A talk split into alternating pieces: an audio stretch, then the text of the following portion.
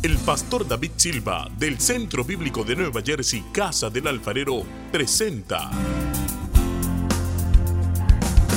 desde la sede principal en Morristown, Nueva Jersey, su programa Vida Abundante, un mensaje de restauración, transformación y edificación.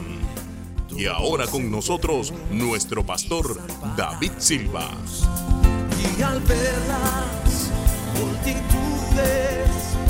tuviste compasión, porque dispersas estaban. Dice así versículo 31 y 32 primero. Entonces Jesús decía a los judíos que habían creído en él, si ustedes permanecen en mi palabra, verdaderamente son mis discípulos y conocerán la verdad y la verdad los hará libres. Versículo 36. Así que si el Hijo los hace libres, ustedes serán realmente libres. Lea conmigo el, último versículo en mi versión, o repítalo, diga, así que si el Hijo los hace libres, ustedes serán realmente libres. Ahora vamos a leer Proverbios 23, 19, también en la nueva Biblia de las Américas. Leemos.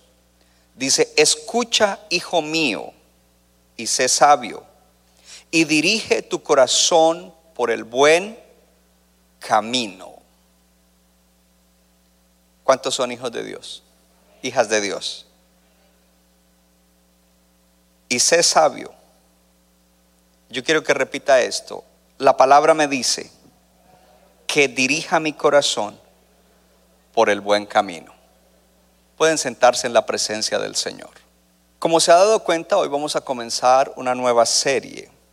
El versículo 36 de Juan 8 en la nueva Biblia de las Américas leímos, así que si el Hijo los hace libres, ustedes serán realmente libres. La serie que comenzamos hoy se llama Realmente Libres. Realmente Libres. Y dentro de esa serie, el tema de hoy es dirige tu corazón. Dirige tu corazón. Direct your heart. Dirige tu corazón.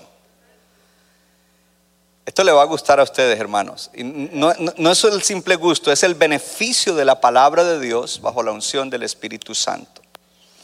Sentí una impresión fuerte en mi corazón de que la iglesia, de que el Señor nos está llevando en esta estación a un tiempo de nuevos niveles de libertad. Y por eso este tema realmente libre eh, es, no puedo dejar de enfatizarlo, de suma importancia para todo creyente. Y quiero comenzar hablando un poco como introducción acerca de ese capítulo de Juan 8, o ese pasaje dentro del capítulo 8 de Juan, donde el Señor se eh, está hablando con unos judíos que habían creído en Él. Si habían creído en Él, ellos eran creyentes, believers. ¿Cuántos creyentes hay aquí? Pero Él les hace una afirmación a esos creyentes. Les dice, si ustedes permanecen en mi palabra, si ustedes permanecen en mi palabra, verdaderamente son mis discípulos. Es lo primero que les dice. Es decir, que para ser un seguidor de Jesús no basta con venir el domingo a la iglesia, hay que permanecer en la palabra de Él. Y permanecer en la palabra de Él significa que nosotros tendremos comunión con la palabra de Dios, que a diario habrá lectura y meditación de la palabra, que cuando venimos el domingo venimos con hambre de la palabra de Dios. ¿Sabe que estoy contento de que muchas personas en la mañana allá y luego aquí toman notas de la palabra de Dios? Eso era algo que antes era muy escaso. Hoy en día veo mucha gente tomando notas. Es decir, que hay gente que dice, yo quiero permanecer en la palabra de Dios. Y Jesús dijo algo, si ustedes permanecen en mi palabra, verdaderamente son mis discípulos. Verdaderamente. Es decir, que puede haber gente que no son discípulos no verdaderamente. Porque nadie puede ser un discípulo de Jesús si no está metido en la palabra de Dios. Después de haberles dicho eso, les dijo que el hecho de que ellos estén en la palabra, permaneciendo en la palabra, los hace sus discípulos, dice, y conocerán la verdad, y la verdad los hará libres. Conocer la verdad. Pero esa palabra conocer no habla simplemente de leer y memorizar algo, leer y familiarizarse con algo de la palabra. Conocer la palabra significa tener una relación profunda con la palabra. Significa que esa palabra se convierte en parte de la vida de uno. ¿Cuánta palabra conocemos en la mente que no es parte de nuestro vivir? Es decir, conocemos ese principio, pero no lo practicamos. Y allí el Señor está diciendo, y conocerán, cuando ustedes verdaderamente permanecen en mi palabra, cuando ustedes estudian mi palabra, meditan mi palabra, rumean mi palabra, cuando ustedes toman nota y usan lo que les cae durante la semana, yo sé que a algunos no les gusta esa palabra, pero a mí me cae a veces la palabra que predico. O algunas cosas de la palabra me caen a mí. Y, y lo tomamos y hacemos de eso parte de nuestro caminar diario, de meditarlo, de rumiarlo. Entonces nos convertimos de verdad en seguidores de Jesús. No puedo ser un seguidor de Jesús a no ser que permanezca en su palabra que piense su palabra, que hable su palabra, que converse su palabra, que ore su palabra, que anhele que el Espíritu Santo me ayude a vivir por la gracia de Dios su palabra. Porque a veces queremos vivir un principio y nos cuesta trabajo, pero no es en tu fuerza. Hello, no es en tu fuerza. No es con espada ni con ejército, es con el Espíritu de Dios. Ahí es donde entra la obra del Espíritu para ayudarnos. ¿Y cómo funciona? Por medio de la fe. Entonces conoceremos. Y ese conocer es importante porque ese conocer nos lleva a nosotros a que podamos conocernos a nosotros mismos. Cuando tú entiendes un precepto, un principio de la palabra, tú vas a poder saber si es parte de ti o no es parte de ti. Si tú eres eso o no eres eso. Y si no lo eres, entonces vas a decir, wow, yo no soy esto. La pregunta no es si lo memorizaste, yo no soy esto. Y yo necesito vivir esto. Ayúdame Dios. Lo cual demuestra que hay algo que está impidiendo, algo que está tomando el lugar de esa verdad. Y cuando esa verdad se hace realidad en nosotros, somos libres. Ahora, esa conversación siguió. Y en esa conversación esos creyentes le dijeron a Jesús, ¿y por qué nos dice que seremos libres si nosotros no somos esclavos de nadie? Nunca hemos sido esclavos. Y es algo que uno tiene que reírse cuando conoce la historia de Israel, porque habían sido esclavos de los egipcios, de los babilonios, de los caldeos, ahora estaban bajo el yugo del imperio romano y dice que nunca han sido esclavos de nadie. Pero ¿por qué es importante ver esto? Porque muchos cristianos creen que no tienen nada de qué ser libres. Yo he escuchado, hermanos, no directamente a ellos, pero él lo dijo o ella lo dijo y alguien lo oyó y me lo dijo a mí. Mire, el hermano dijo que usted predicó eso y que para qué predica eso si todos ya somos libres y sanos. Sí, sí, sí, sí, sí. o sea que cuando predico este tema no hay interés para esas personas. Pero es ese tipo de creyentes como los que conversaban con Jesús y él les dijo, si ustedes permanecen en mi palabra serán verdaderamente mis discípulos y conocerán la verdad y la verdad los hará libres. Y ellos dijeron, pero si nunca hemos sido esclavos. Y Jesús les dijo, el que comete pecado es esclavo del pecado. ¿Sabe lo que les estaba diciendo? Ustedes pecan. Y hay cierto tipo de pecados que ustedes cometen con regularidad cada uno individualmente y la palabra comete es, va con, eh, en, en línea con comprometido. Ustedes están comprometidos con ese estilo de vida. Y si ustedes tienen ese tipo de asuntos, de issues que los llevan a vivir en ese tipo de pecados, ustedes son esclavos de eso. ¿Cómo me dicen entonces que son libres? Y ellos comienzan, no, es que somos hijos de Abraham, bla, bla, bla, bla, bla, bla. Y el Señor les sigue hablando y les dice, la clave es que si el Hijo los hace libres, ustedes serán realmente libres. Si Jesucristo te da la libertad, serás realmente libre. Pero para que Jesucristo me liberte, yo tengo que ser un verdadero discípulo. Y para ser un verdadero discípulo, tengo que permanecer en su palabra, amar su palabra, no decir que la predicación está muy larga, no decir otra vez voy a leer. No, no, no, no. quiero, tengo hambre de la palabra. No puedo esperar hasta el día en que recibo la palabra. Necesito la palabra, medito en la palabra, hablo la palabra, la palabra de Cristo. Y le pido a Dios en mi oración que el Espíritu me ayude ayude a entenderla, a discernirla espiritualmente, no intelectualmente. Es fácil entender algo intelectual con el intelecto natural, pero el asunto es discernir, discernir y que el Espíritu nos muestre a través de la palabra. Eso es lo que está hablando allí. ¿Por qué esta serie? Porque hay creyentes atados. Y todos tenemos algún, algunas áreas en las cuales necesitamos libertad. Todos tenemos algunos lazos o ataduras que necesitan ser rotos. Todos tenemos algunas debilidades de las cuales necesitamos tomar control. Todos tenemos algunas tendencias que necesitamos dominar. Entonces yo vuelvo a mi, a mi palabra favorita para enseñar esto. Todos tenemos issues. Diga conmigo, todos tenemos issues. Y Dios nos llama a entrar en un nivel nuevo de libertad esta canción que cantamos hoy se va a convertir en el lema de toda esta serie. Los cielos triunfarán. Porque ya en los cielos está establecida la victoria de Cristo. Cadenas caerán y demonios huirán. Y hoy no vamos a hablar del asunto de los demonios, pero sí quiero mencionar algo, y es que donde hay pecado hay demonios. Entonces los demonios tienen que huir. Porque ellos quieren aprovechar toda debilidad, quieren aprovechar la carne nuestra para mantenernos esclavos, para mantenernos alejados de la realidad de Dios. Proverbios 23, 19.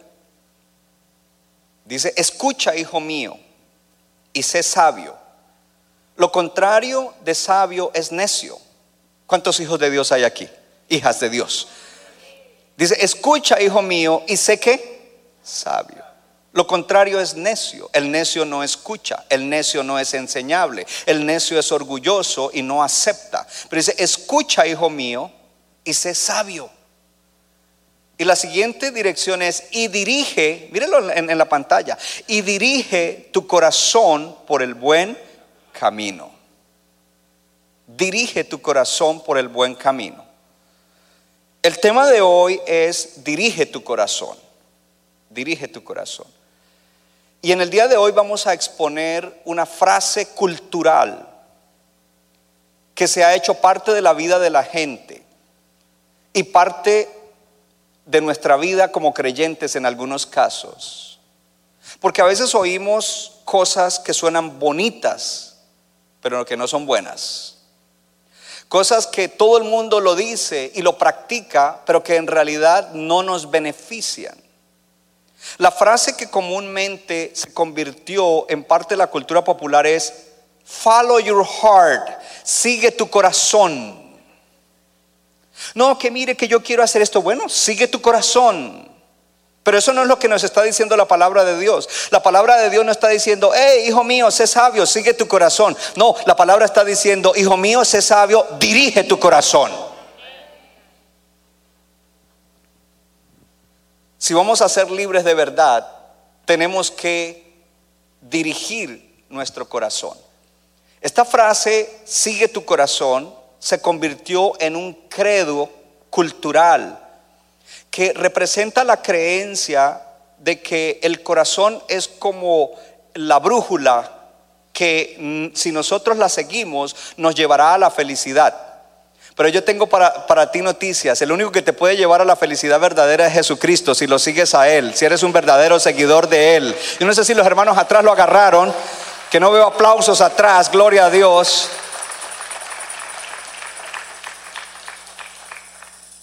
Entonces te dicen, si tú escuchas tu corazón y lo sigues, eso te llevará a la felicidad. Ahora, cuando nosotros vemos esto, y a la luz de la palabra de Dios en el día de hoy, vemos que esta clase de pensamiento es engañoso y peligroso. Es engañoso y peligroso. ¿Por qué? ¿Por qué es engañoso? Porque sigue tu corazón, suena, se convirtió en, en una frase, podríamos decir, sagrada en la cultura popular de hoy. Y esta frase, sigue tu corazón, lo que la gente quiere hacer es, haz lo que tú quieras. Haz lo que tú sientas hacer.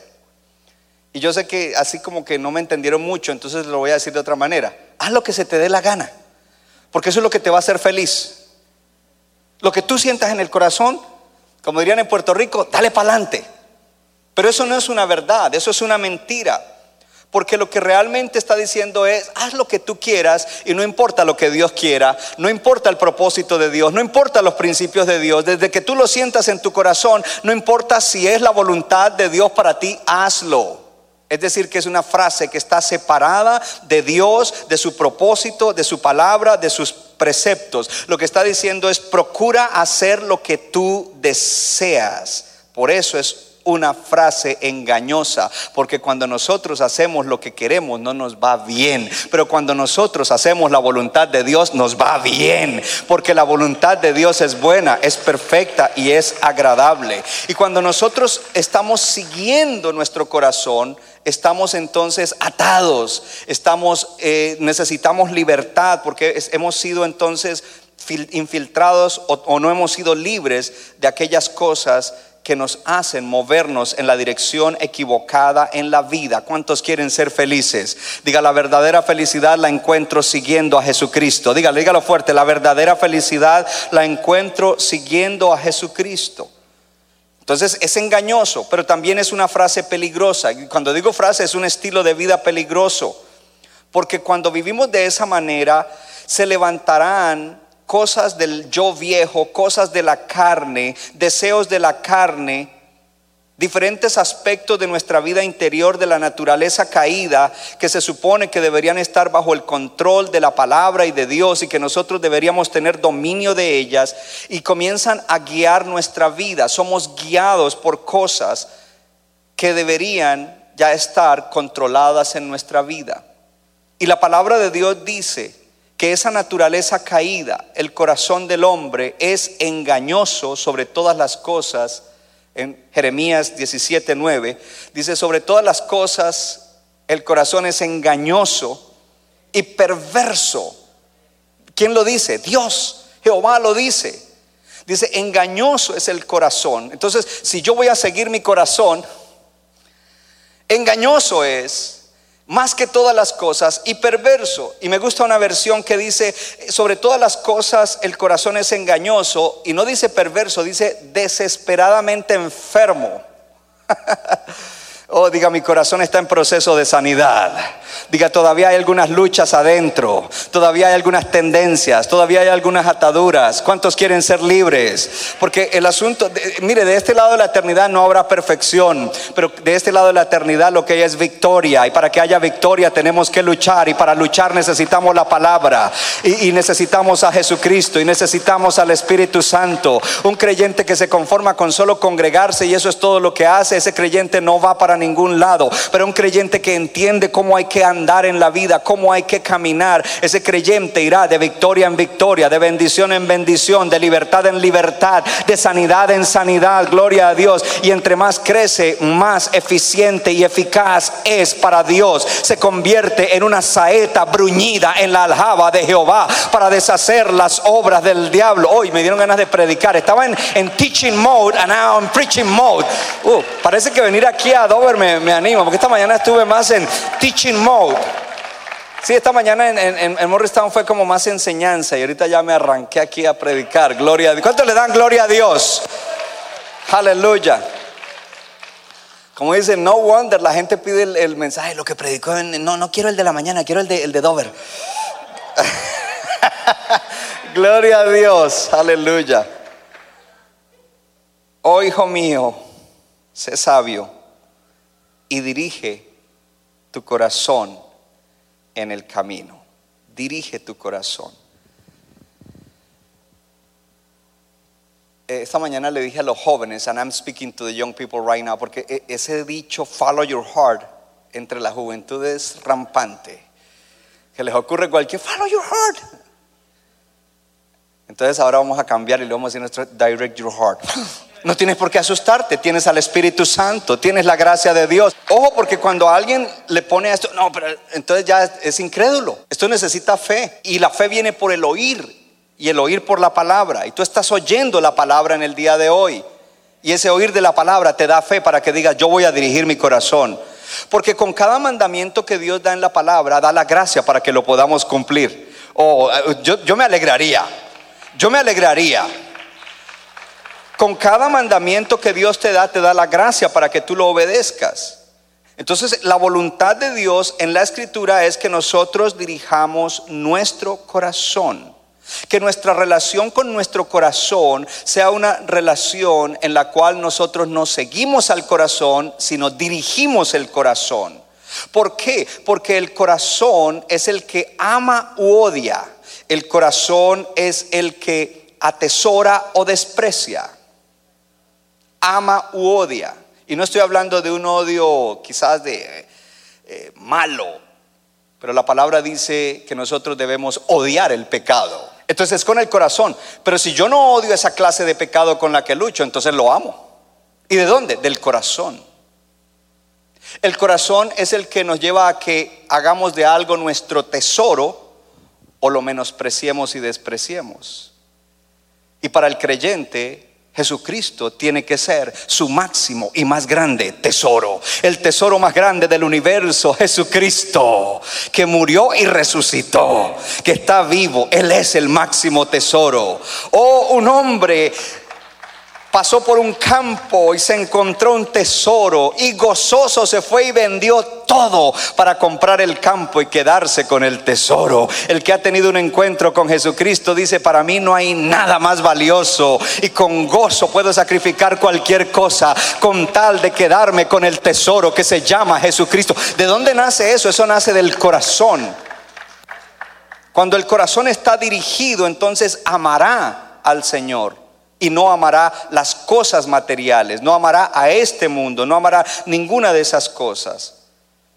Cuando nosotros no evaluamos, cuando no miramos en nuestro corazón, yo no sé si esta palabra en español es correcta o no correcta, when we don't check, cuando no chequeamos nuestro corazón. ¿Sí está bien, eh, Carlos?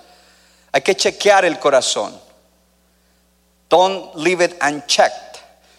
No lo dejes sin, no existe, ok, una controversia allí de, idiomas, pero no importa, en esta iglesia hablamos spanglish y lo entendemos, esa es la manera como Dios nos hace entender la palabra, gloria a Dios, no dejes tu corazón sin chequear, pero lo entendimos, ¿ah? You have to check it, hey, de hecho en Honduras hay otra palabra que es diferente, cheque, ok. No me confundan. Necesitamos mirar el corazón, examinar el corazón nuestro. Entonces aquí entran dos extremos. Diga conmigo, ningún extremo es bueno.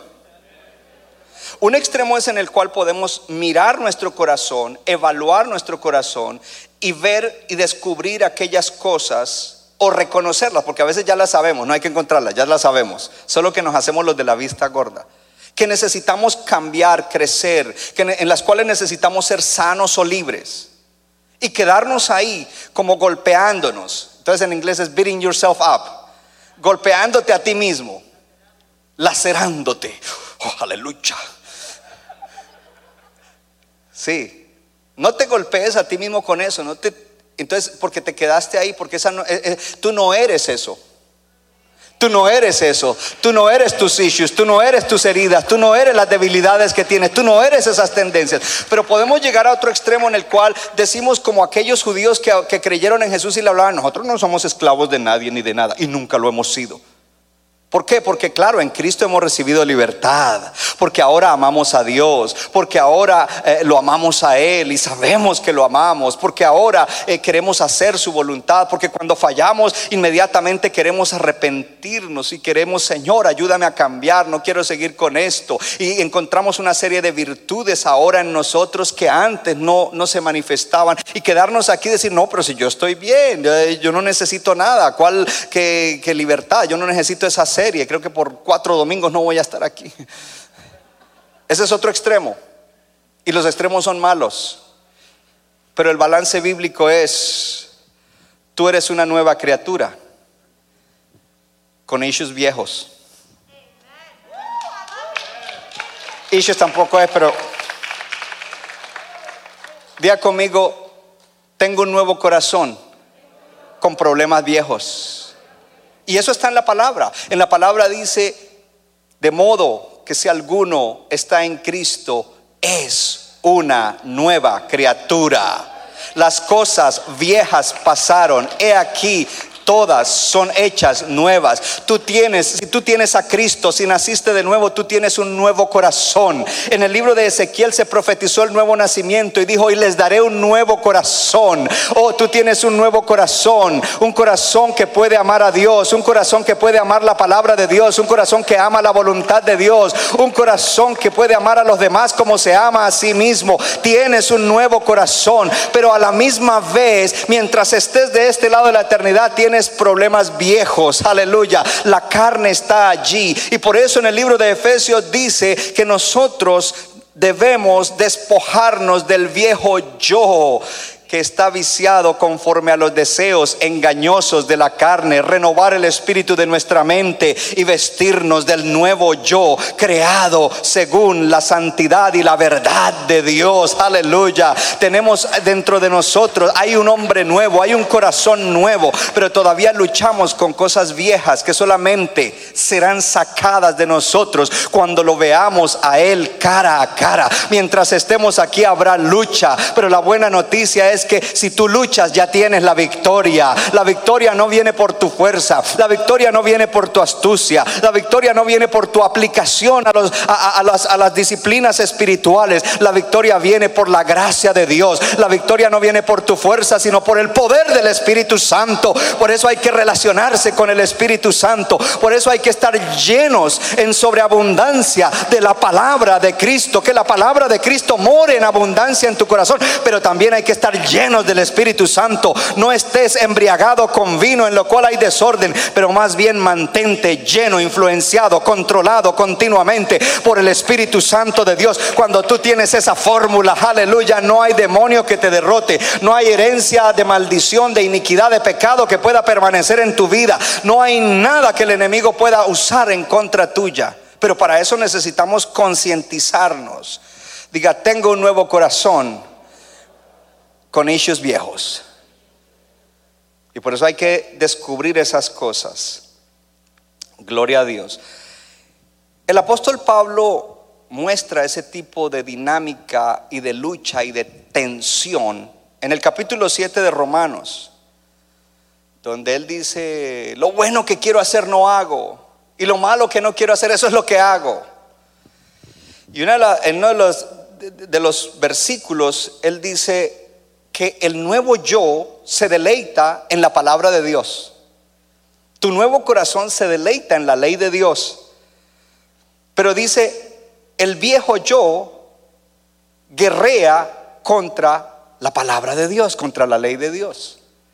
En el libro de Gálatas él dice que nosotros tenemos una lucha y que el espíritu lucha contra la carne y la carne es contra el espíritu.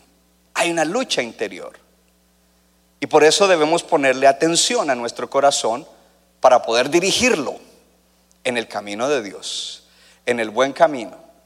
Y camino es un sinónimo de estilo de vida. El camino por donde andamos, la manera como vivimos. Una buena manera de una buena palabra para decirlo es la manera, el camino por donde debemos andar. Debemos dirigir nuestros corazones a alejarse de el yo viejo y de las cosas del yo viejo.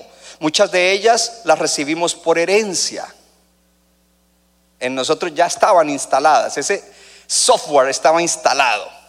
Cuando yo veo a mis nietos y veo a Abigail, que todavía no cumple dos años, con ciertas actitudes, ¿quién le enseñó eso? Y comenzamos a investigar, ¿quién le enseñó? ¿Sería la abuela? ¿Sería la mamá? ¿Sería el papá? ¿Serían el de que? No, nadie le ha enseñado, porque todos le enseñamos cosas buenas.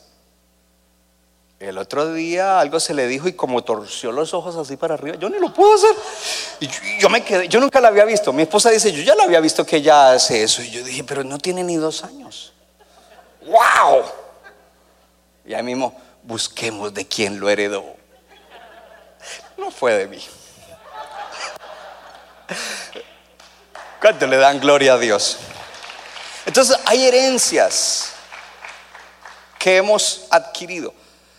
Hay cosas que nosotros absorbimos y se convirtieron en parte de nuestro corazón y de nuestra vida por el medio en el que vivimos el ambiente familiar, el ambiente y el entorno inclusive de comunidad y a veces hasta el ambiente, es algo en el ambiente nacional donde fuimos criados. Y eso lo absorbimos y eso está ahí. No quiero decir que todo lo que absorbimos fue malo, pero eh, muchas de las cosas negativas fueron tomadas, fueron adquiridas en ese tipo de dinámica, cultura familiar, cultura local, cultura nacional. Porque si hay algo que es difícil cambiar es la cultura. ¿Ok?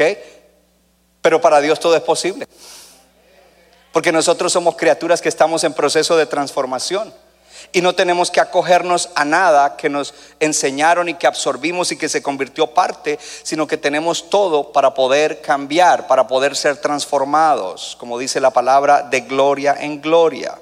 Entonces nosotros debemos dirigir nuestro corazón a alejarse de esas cosas. Alejar nuestro corazón de esas cosas. Cosas que son destructivas, porque esas cosas dañan lo más importante y lo más valioso de la vida. Esas cosas dañan nuestra relación con Dios. Esas cosas dañan nuestra relación consigo mismo. Esas cosas dañan nuestra relación con la gente que más amamos. Lo más valioso de la vida es dañado por esas cosas. Entonces dirigimos el corazón a alejarse de esas cosas y lo dirigimos a acercarse a Dios y a lo que Dios ha dicho que es bueno para nuestra vida a lo que Dios ha prescrito para que nosotros vivamos. Entonces, quiero darle algunas cosas y ahí les dejaré. La verdad no quiero darles mucho, porque quiero que lleven, así sea poco, y trabajen con eso. Yo también voy a estar trabajando porque también tengo issues que vencer. Y vamos a ver entonces la mano de Dios en todo esto. Entonces, la primera que le voy a dar en el día de hoy es, dirige tu corazón a obtener la sabiduría de Dios. Dirige tu corazón. Porque nos dijo la palabra, dirige tu corazón al buen camino. ¿Cómo? Dirigiendo tu corazón a adquirir la sabiduría de Dios. Porque la sabiduría de Dios contradice la sabiduría de este mundo. Y la sabiduría de Dios no le gusta la carne. La sabiduría de Dios no le gusta la carne cuando algún hermano o hermana pide una cita para una consejería en algún asunto que necesita decidir, y esa persona ya se hizo su mente cómo es que lo va a hacer, lo único que está buscando es cuando llegue donde el consejero, que el consejero le confirme. Yo voy y Dios me va a confirmar. Y resulta que el pastor le sale con algo contrario y Pastor, parece que no oró hoy. Estaba en la carne ese consejo que me dio. Porque la sabiduría divina contradice y choca cuando estamos nosotros ya determinados según el viejo yo, ¿cierto? Que todavía está ahí. Y por eso hay que buscar la sabiduría de Dios, adquirir la sabiduría de Dios. En el libro de Proverbios nos habla de adquirir la sabiduría y nos habla inclusive de comprarla. O sea, la sabiduría es algo valiosísimo. A veces valoramos cosas materiales, no hermano. Si usted le ofrecieran algo material o la sabiduría, usted debería elegir la sabiduría. Porque si necesitas algo material, a través de la sabiduría tendrás lo material y mucho más tendrás paz, tendrás gozo, tendrás buenas relaciones familiares, tendrás y tendrás lo más importante a Dios, porque el temor a Jehová es el comienzo de la sabiduría. ¿Cuánto le dan gloria a Dios? Entonces hay que buscar la sabiduría, hay que procurarla, hay que adquirirla, la sabiduría de Dios. En el libro de Proverbios dice que el camino del necio, en, en su propia opinión, es bueno, pero que el hombre o la mujer sabia escucha el consejo. ¿Cómo vas a adquirir sabiduría? Además de todo lo que ya sabes, de estudiar la palabra, de meditar en la palabra, debemos ser gente que podemos identificar consejeros sabios, que podemos decir, yo sé que el pastor me puede ayudar, yo sé que el hermano fulano de tal me puede ayudar porque he visto el, el fruto de su vida demuestra que hay sabiduría. Porque yo he visto que le ha dado consejo a otros y a esos que han obedecido el consejo les ha ido bien. Ahora, ese asunto no es fácil. Porque muchas veces yo le pido consejo a mi pastor, Carlos Luis Vargas. No me gustó, quiero orar y meditar. Y lo que quiero es pensar lo siguiente. Él es más sabio que yo. Él tiene más conocimiento que yo. Él tiene más años de experiencia en la vida que yo. Así es de que si Él es un hombre de Dios y de oración, conoce bien la palabra, me ama y quiere lo mejor para mí, entonces aunque no me gusta, yo voy a obedecer ese consejo. Ajá, no es fácil.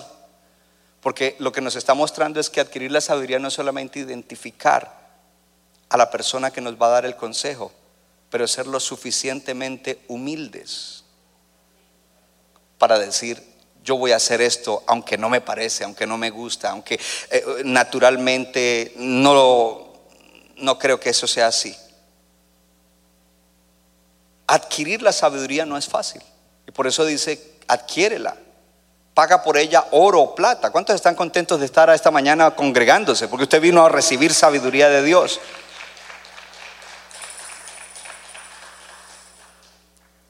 Y Dios entonces comienza a darnos sabiduría cuando nosotros somos enseñables, humildes y aceptamos la palabra de Dios nos dice que los padres que tienen hijos deben instruir a sus hijos en la sabiduría de Dios. Los hijos deben entonces mirar en la sabiduría de sus padres cuando hablamos de padres creyentes. Nosotros deberíamos buscar diligentemente instrucción, enseñanza de la palabra de Dios nosotros deberíamos crecer tanto en vivir esa palabra de Dios, buscando esa sabiduría, que podemos inclusive ayudar a otros dándoles consejo.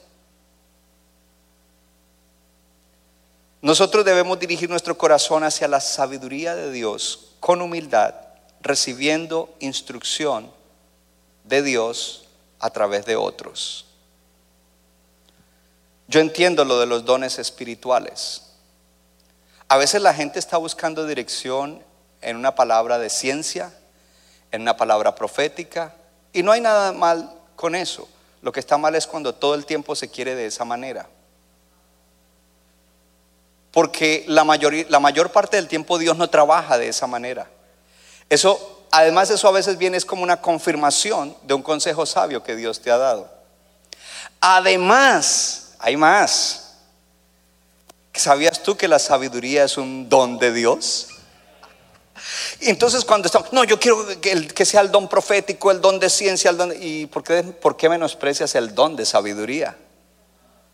Y corremos detrás de los que tienen el don de profecía eso, y nos alejamos de los que tienen el don de sabiduría. Cuando deberíamos ser sabios, deberíamos ser gente no necia, que es lo contrario de no necio y correr detrás de los que tienen sabiduría de Dios, buscando ese consejo. Y estar dispuestos a lo que sea. Hoy llovió y usted vino a buscar la sabiduría de Dios. Eso es importante porque eso muestra. Y Dios quiere ver que nosotros de verdad amamos la sabiduría y que estamos diligentes en buscar, en procurar esa sabiduría.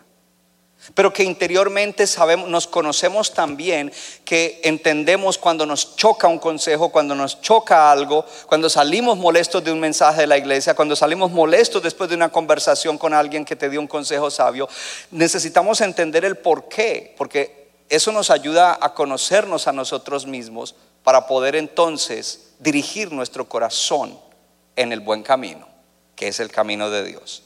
Lo segundo, dirige tu corazón para no quedarte en los lazos y cadenas del pasado. Dirige tu corazón para no permanecer en lazos y cadenas que todavía te atan. Porque todos tenemos asuntos. Pastor lo ha dicho como diez veces. Es que de pronto alguien no está aceptando esto. Es tu realidad es tu realidad. Estás en un extremo acá entonces y tienes que venir al centro y entender que hay cosas que te están perjudicando, que hay cosas que el enemigo está usando para dañar en tu vida, que hay cosas que te impiden avanzar, que hay cosas que no te dejan entrar en nuevas dimensiones de vida en Dios. Dirige tu corazón entonces a no quedarte en, esas, en esos asuntos. Y ahí entonces le hablo de algunas cosas. Porque cada vez que nosotros hablamos de esos asuntos, de los issues, de las tendencias, tenemos que hablar del pecado. Y entonces alguien dice, ¿pecado no? Mm, no, yo no adultero, yo no fornico, yo no hago drogas, yo no hago... Pero es que eso no es el único pecado que existe. Y debemos entender que algunas cosas son pecados morales, hay otros pecados espirituales. Y que no todo es inmoralidad, no todo es adicción, y que hay otros pecados. Y una de, de las cosas más fuertes dentro de la iglesia de Cristo es eso, creer que porque no hay mucho pecado moral, porque sí se encuentra por ahí, estamos bien cuando la iglesia está llena de gente con ataduras, con opresiones, con cadenas que los están haciendo vivir en otro tipo de pecados que ellos no consideran pecados y que les está dañando la vida, la vida espiritual y la vida en sus relaciones. Entonces comencemos a mirar. Por ejemplo, déjeme decirle algunas cosas. La preocupación es un pecado. Hay gente que todos viven preocupados. O sea, es raro cuando no están preocupados. Preocupado, preocupado, preocupado por esto, preocupado que llovió, preocupado que los números del, del los números del, ¿qué dicen ellos? Los números del, bueno, del virus es que esto, que todos viven preocupados, que vino esta noticia preocupado, que le sonó el teléfono a las 12 de la noche y estaba preocupado. ¿Por qué? Porque dice la palabra que lo que no es de fe es pecado. Entonces aquí voy a hacer otra palabra que no existe en español. Cuando usted es un preocupón, ¿sí? todos entendieron lo que eso significa. Usted es un incrédulo. Porque está bien que cuando viene una mala noticia o, o aparece un problema, el primer impacto es normal, normal, hasta yo cada, uno de para atrás. Pero uno se levanta, un momento, yo tengo un Dios, Dios es soberano, Dios tiene una providencia extraordinaria. Dios sabe lo que está haciendo. Él no está aterrado con lo que está pasando. Él tiene un propósito. Además, para los que aman a Dios, Él hace que todas las cosas les ayuden a bien. Esto es a los que han sido llamados conforme a sus propósitos. Algo va a hacer Dios. Algo tiene Dios en esto. No debo estar preocupado. Porque cuando estoy preocupado, estoy negando la existencia de Dios. Entonces esta mañana yo le tiré otra palabra que tampoco existe. A los de la mañana y les dije, se volvió un cristiateo. Es cristiano porque va a la iglesia y todo eso, pero es un ateo porque no cree en, que Dios tiene control de todo. Y a toda hora vive preocupado. ¿Se da cuenta que ese no es un pecado moral? Pero es un pecado que afecta tu relación con Dios y afectará tu estilo de vida entonces estoy mencionando algunas cosas, porque durante toda la serie vamos a tratar muchas de esas cosas. El temor. ¿Sabías? Y vamos un día de estos a tener unas, una, enseñanza sobre el temor. Porque si hay algo que paraliza a un ser humano, pero especialmente a un creyente, es el miedo, el temor. Lo paraliza totalmente. ¿Cuántos experimentamos temor el año pasado cuando apareció el tal virus ese y no sabíamos mucho? Los que no levantan la mano, entonces oren por nosotros los que estamos levantando la mano, porque usted no tuvo temor. Pero primero ore para que Dios le aclare si es verdad o no es verdad. Porque pronto ahí hay otro pecado. Negar. El temor. Y ojo porque el temor en sí no es malo cuando estamos conectados con Dios y de pronto en una situación nos da un temor que nos hace alejarnos de algo que Dios quiere que evitemos. O sea que se convierte en un warning, en una advertencia buena en un momento dado. Pero ese temor, cuando es dirigido por el corazón, cuando es algo de la naturaleza caída del yo viejo, y ya nos convertimos en gente que crónicamente tenemos miedo de todas las cosas a toda hora, o miedo de algunas cosas que no deberíamos tener miedo, y permanecemos en un estado continuo de miedo y de temor, ahí volvemos al tema de que todo lo que no es fe es pecado. ¿Por qué tienes miedo? Si tú tienes un Dios todopoderoso, creador de los cielos y la tierra, un Dios que dio a Jesucristo su Hijo para darte salvación, para darte vida eterna, para darte una nueva vida, para darte una vida abundante, para darte una vida llena de propósito, ¿por qué tienes temor? ¿Por qué niegas entonces en ese momento con ese miedo que Dios tiene control de todo el asunto? Y que Dios no permitirá que tú seas probado más de lo que puedes resistir y juntamente con la prueba te dará, la, salida. Que tú tienes un Dios que le dará permiso al diablo de que haga algo, pero hasta cierto límite, para, para comprobar que Él es tu Dios y que está contigo y que tú no lo negarás. Y que cuando no le da permiso, entonces tú puedes levantarte y declarar que las armas del enemigo se arruinan, que los ataques del diablo se deshacen y que toda lengua... Oh, yo no sé si hay alguien aquí que te puedes vestir con una armadura espiritual que es la armadura de Dios. Cinturón de la verdad, la coraza de la justicia, el apresto del evangelio de la paz, el yelmo de la salvación y sobre todo levantar el escudo de la fe con el cual puedes apagar todos los dardos de fuego del maligno, empuñando en tu diestra la espada del Espíritu que es la palabra de Dios. Cuando permaneces en la palabra para declarar la palabra, aplicar la palabra, recitar la palabra, orar la palabra de Dios y establecer la palabra de Dios que es su voluntad pero cuando andamos llenos de miedo, llenos de temor, ¿sabía que hay creyentes que no les gusta ni que se mencione la palabra demonios? Ay, no me gustó y hablaron mucho de demonios. Pues tendrás que arrancarle cuántas páginas a la Biblia. No sé. El miedo. ¿Quiere que le dé otro ejemplo? Porque es, importante establecer que hay cosas que tenemos. De pronto alguien dice, pues yo no sé, yo de qué se tendré, será que tengo que ser libre, no sé, no sé, no sé. Le voy a dar una ayudita. ¿Sabías tú que la envidia es pecado? Muchos creyentes envidian a otros y nunca han dicho, Señor, perdóname por, por la envidia. Alguno le vio el carro al otro. ese era el que yo quería. Y el mismo color. Ya no puedo comprarlo. En vez de alegrarse con la bendición del hermano. La envidia. La envidia es pecado. Porque tú no estás confiando que Dios te tiene como te quiere tener en este momento. Y que si no tienes lo del vecino es porque no lo necesitas. Y que si algún día te lo da, te lo dará porque es parte del propósito y del plan de Dios. Entonces, hablemos ya no de cosas materiales, hablemos de otras cosas. A veces podrías haber envidiado o estar envidiando a alguien porque es así o es asá, lo cual es incorrecto, porque entonces tú estás rechazando la obra de Dios en ti.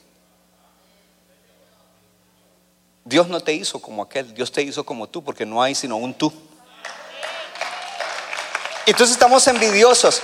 Y cuando lo vemos, ay, y es que yo quisiera ser como él. ¿Y por qué? Además, tú quieres ser como él, tú quieres ser como ella, tú no sabes con lo que esa persona lucha interiormente. Me gusta que hay gente hoy aquí y si tú fueras como esa persona y tuvieras los hechos con los que esa persona lucha, probablemente tú dirías, no, güey, yo prefiero ser yo. Eso es pecado. Envidiar, querer ser como el otro. Es diferente a admirar virtudes. Es lindo admirarlas, es lindo inspirarse, pero otra cosa es envidiarlo y querer ser. Le voy a dar otro ejemplo. Porque vamos a ser desatados. Yo no sé, pero vamos a ser desatados. Vamos a ser liberados. Cadenas caerán. Y recuerde que detrás de esas cosas donde, donde hay pecado, los, los demonios tienen metida la nariz para apoyar eso, para empeorarlo. ¿Sabías que el chisme es pecado?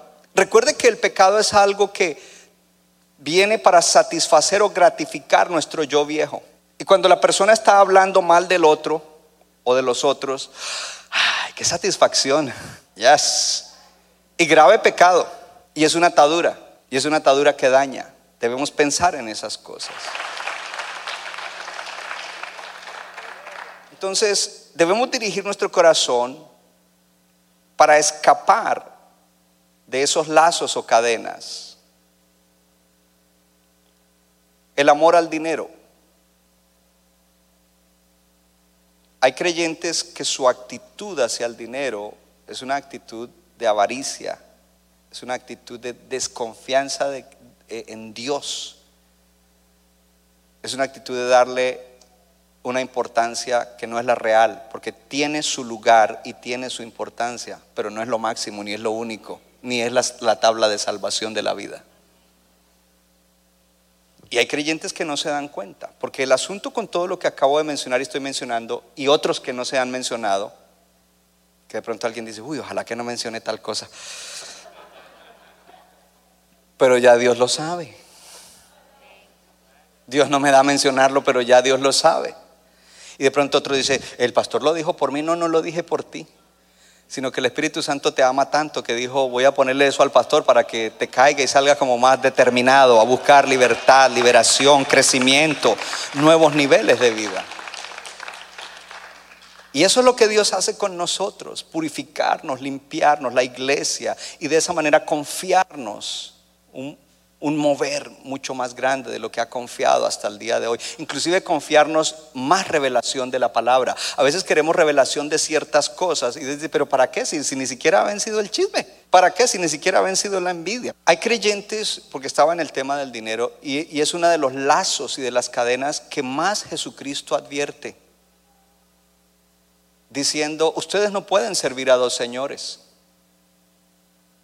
Ustedes no pueden pretender hacer tesoros aquí y tener tesoros en el cielo. Si ustedes aman, y entonces ¿con qué es que uno ama? Con el corazón. Y hay creyentes que aman el dinero y no se han dado cuenta, porque el asunto con cada una de estas cosas es que en algunos casos o en muchos casos el creyente no se da cuenta y está como los judíos que creyeron en Jesucristo y le dijeron, pero si nosotros no somos esclavos de nada, ni nunca lo hemos sido. Nosotros no tenemos issues. Entonces cuando no nos damos cuenta de esas cosas, nos quedamos en el mismo lugar espiritualmente y nuestra vida en realidad no está avanzando. Estamos ahí y sí, vivimos y vamos a la iglesia y trabajamos y tenemos familia, pero muchas cosas están detenidas en nuestra vida. Mira, yo- algo que es importante entender es que la vida libre en el Señor es como Él la prometió, una vida aún más abundante una vida aún más abundante, no una vida promedio, no una vida común y corriente, no una vida un poquito mejor que la de tu primo incrédulo, una vida aún más abundante. Es una vida llena de amor de Dios, de gozo del Señor, de la paz de Cristo. Ya no le voy a mencionar más ejemplos, porque durante la serie vamos a hablar de algunas cosas específicas. Pero cerramos con esto, y para los que están tomando notas, que algunas son un énfasis de cosas que ya he dicho, porque ahora la pregunta es, pastor, ya entendí. Yo no debo seguir mi corazón, debo dirigirlo. Ya entendí todo lo demás y entiendo lo de nuevo nivel de libertad. Entiendo que hay cosas en mí, conozco algunas, quiero ser libre. ¿Cómo comienzo? Pues hoy es el día. Y esta es la semana. Primer consejo en el día de hoy. Y de hecho, ¿cuántos van a recibir mi consejo? Ok. Tengo un grado de sabiduría. No porque sea viejo. Eh, Fui con Josiah, mi nieto, a, a buscar mis camisas al dry cleaner el otro día. Y la persona que nos atendió le dijo, ay, estaba bonito el día. Dice, qué día tan lindo. En inglés, ¿no? Dice, estás disfrutando con tu daddy.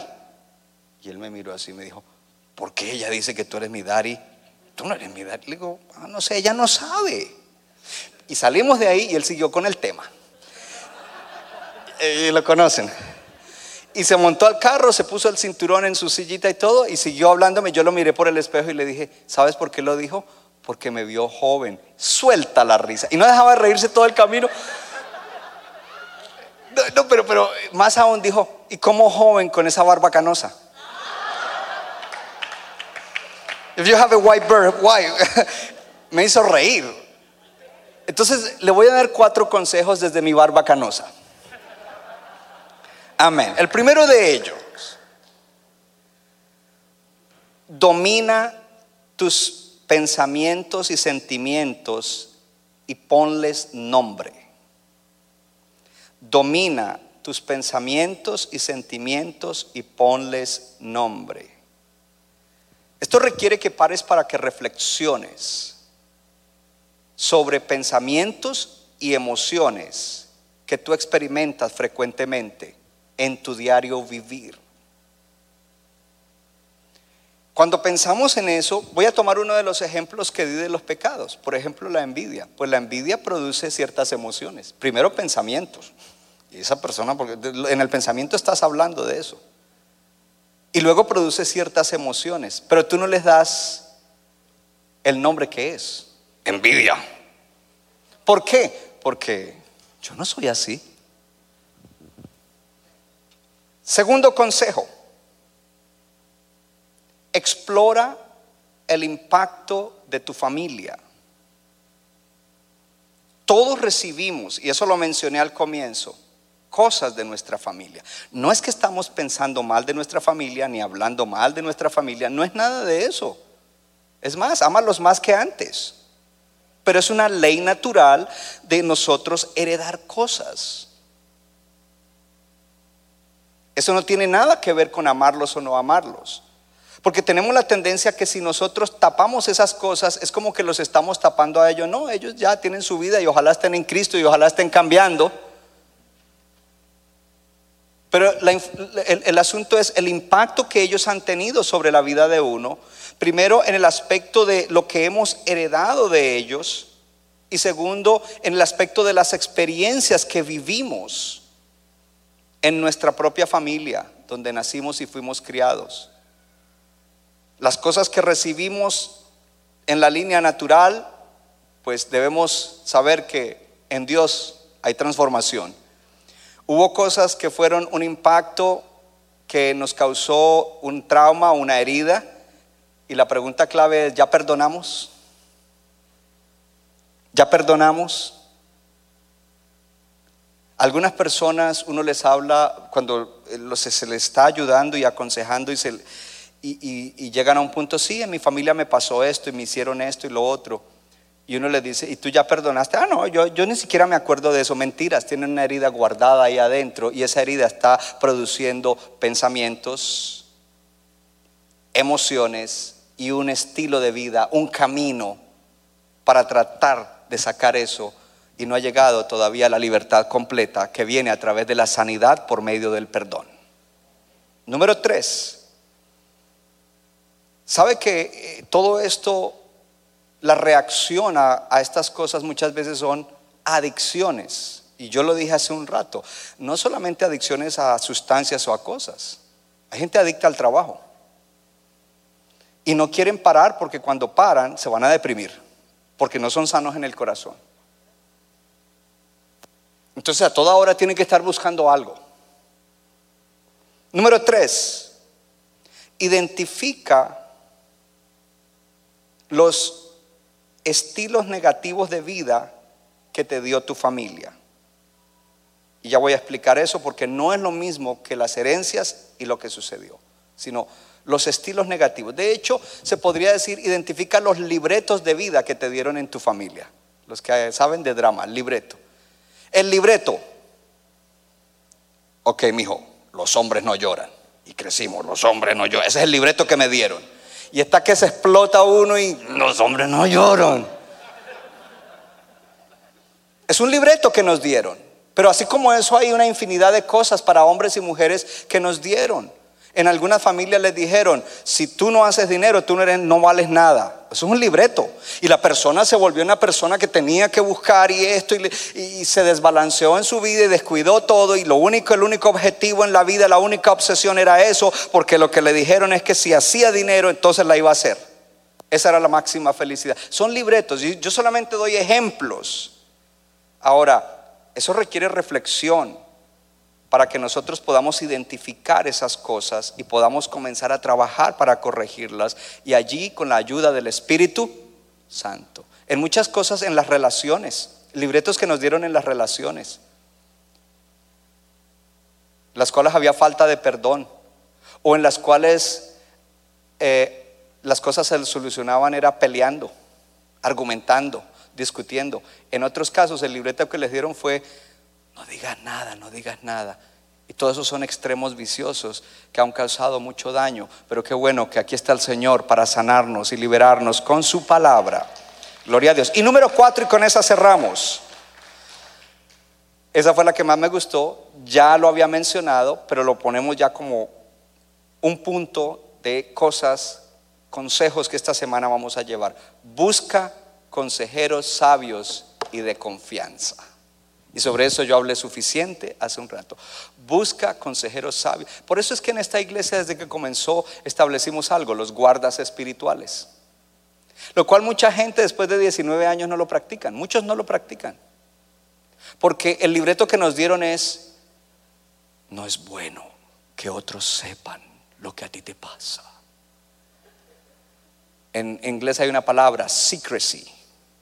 ¿Cómo será en español? Secrecy es que todo, si todo es en secreto, nadie tiene que saber lo mío. Secrecy es que eh, no quiero que nadie sepa. No. uno, de hecho, ¿sabe cuándo es que la gente funciona mejor? A mi esposa a veces la llaman hermanas. Y yo estoy por ahí con ella y ella le recibe la llamada porque sabe que tienen algo. Ay, dura ahí media hora que la veo que ella no habla.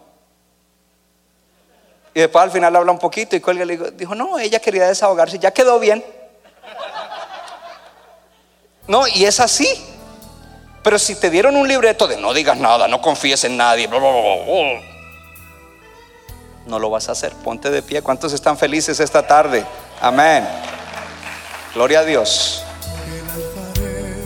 Centro Bíblico de New Jersey, Casa del Alfarero, presentó su programa Vida Abundante si usted desea obtener más información y lo último que acontece en nuestro ministerio, visítenos en el internet www.centrobibliconj.org.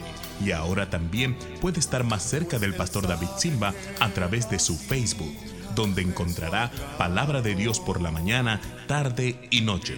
Búsquelo en Facebook como Pastor David Silva. No se equivoca le da forma al barro para Somos vasos de su agrado y de su Nuestra iglesia está localizada en la 63 de la Abbott Avenue en Morristown, Nueva Jersey.